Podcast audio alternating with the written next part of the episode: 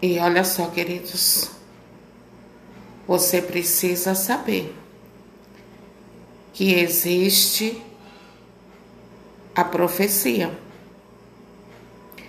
A profecia verdadeira existe. Mas o que nós temos visto nas redes sociais é um festival de mentiras, de coisas criadas por pessoas que só estão interessadas nelas mesmas, em adquirir para si comentários, muitos likes e ganhar dinheiro com isso. Então, nos atentemos a isso, queridos.